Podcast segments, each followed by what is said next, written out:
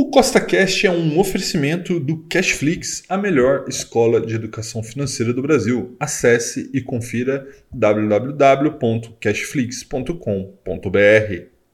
Nós vamos falar sobre hábitos, hábitos esses que podem te fazer enriquecer e, ao contrário do que a maioria das pessoas pensam, este conhecimento é muito, mas é muito importante. E ele é tão importante que ele é ensinado até mesmo na Bíblia. Então vem comigo que eu vou te mostrar quais são esses hábitos que vão te ajudar sim a enriquecer, tá? Mas antes, eu preciso te fazer uma pergunta.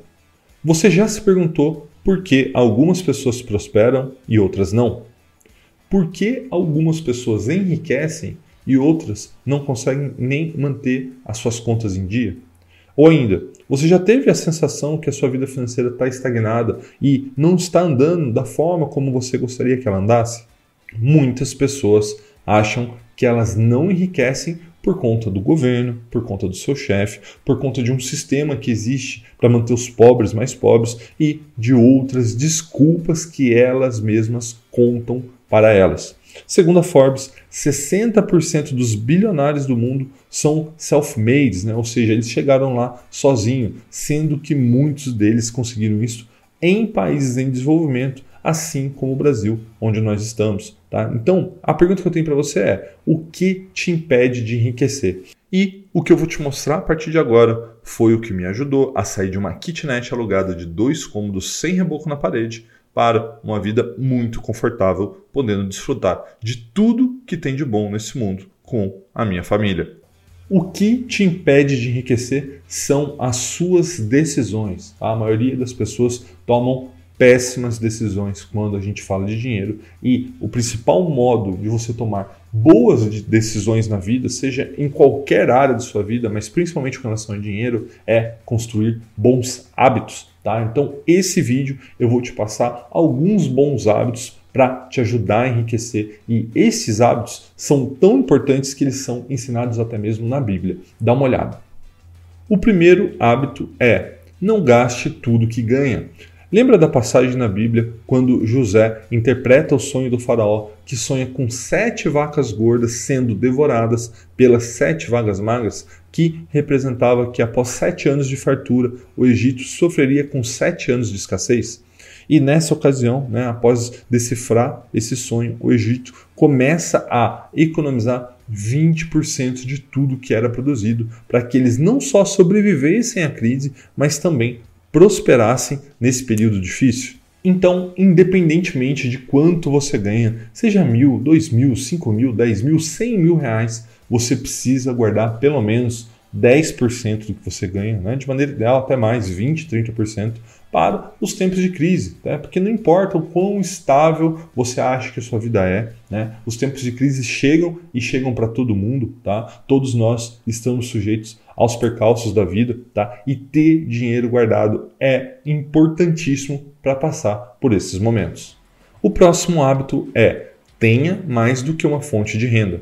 Não importa o quão estável você acredita que a sua fonte de renda atual seja, você não pode ter apenas uma. Salários podem ficar defasados com o tempo por conta da inflação. Você pode ser demitido, as empresas podem falir, a sua empresa pode falir caso você seja empresário. Não importa o quão estável você acha que a sua vida é, estabilidade não existe. E assim está escrito na Bíblia, em Eclesiastes plante de manhã a sua semente, e mesmo ao entardecer, não deixe as suas mãos ficarem à toa, pois você não sabe o que acontecerá, se esta ou aquela produzirá, ou se as duas serão igualmente boas. Aprenda uma segunda profissão, tenha um segundo emprego, empreenda, ensine algo para as pessoas. Hoje com a internet você pode literalmente ajudar milhares de pessoas e ganhar dinheiro com isso. Não existe desculpa para depender apenas de uma fonte de renda.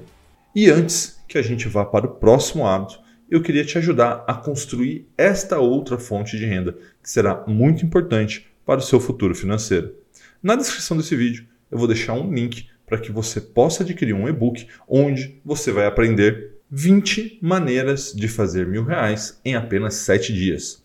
Ao aprender como fazer isso, você poderá ter mais de 20 novas fontes de renda na sua vida e com certeza isto irá te ajudar a enriquecer. O link está na descrição. O próximo hábito é tenha uma reserva de emergência. Existem as emergências boas, com a possibilidade de fazer um bom negócio, por exemplo, assim como existem as emergências ruins, como o desemprego ou um problema de saúde. Mas o fato é que as emergências acontecem na vida de todos nós.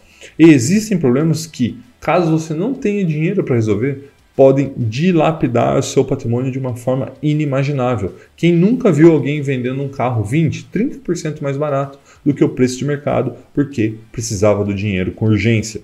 Então, novamente, eu vou citar Eclesiastes, né, que lembrando, foi escrito pelo homem mais sábio que já existiu, o rei Salomão. Então, está escrito lá dessa maneira. Porque a sabedoria serve de defesa, assim como de defesa também serve o dinheiro. O próximo hábito é coloque o seu dinheiro para trabalhar. O dinheiro é um péssimo mestre, mas um ótimo servo. Você precisa colocar ele para trabalhar por você, gerando renda passiva para que um dia você possa parar de trabalhar. Todos lembram da parábola dos talentos, onde um homem saiu em viagem e confiou aos seus servos os seus bens para que cuidassem enquanto estava em viagem. Ao voltar, depois de muito tempo, ele vê que todos os servos duplicaram os talentos recebidos, que caso você não saiba, um talento era uma medida daquela época equivalente a 30 quilos de ouro, com exceção de um dos servos que enterrou esse talento que recebeu com medo de perder esse dinheiro. Para esse servo, o homem diz, conforme está no Evangelho de Mateus: servo mau e negligente. Você devia ter confiado o meu dinheiro aos banqueiros, para que, quando eu voltasse, ou recebesse de volta com juros. Tirem o talento dele e entreguem-no ao que tem dez, pois a quem tem, mais será dado, e terá um grande quantidade, mas a quem não tem, até o que tem lhe será tirado. Ou seja, você precisa aprender a investir, você precisa aprender a colocar o seu dinheiro para trabalhar por você, tá bom? Então compartilhe e te vejo na próxima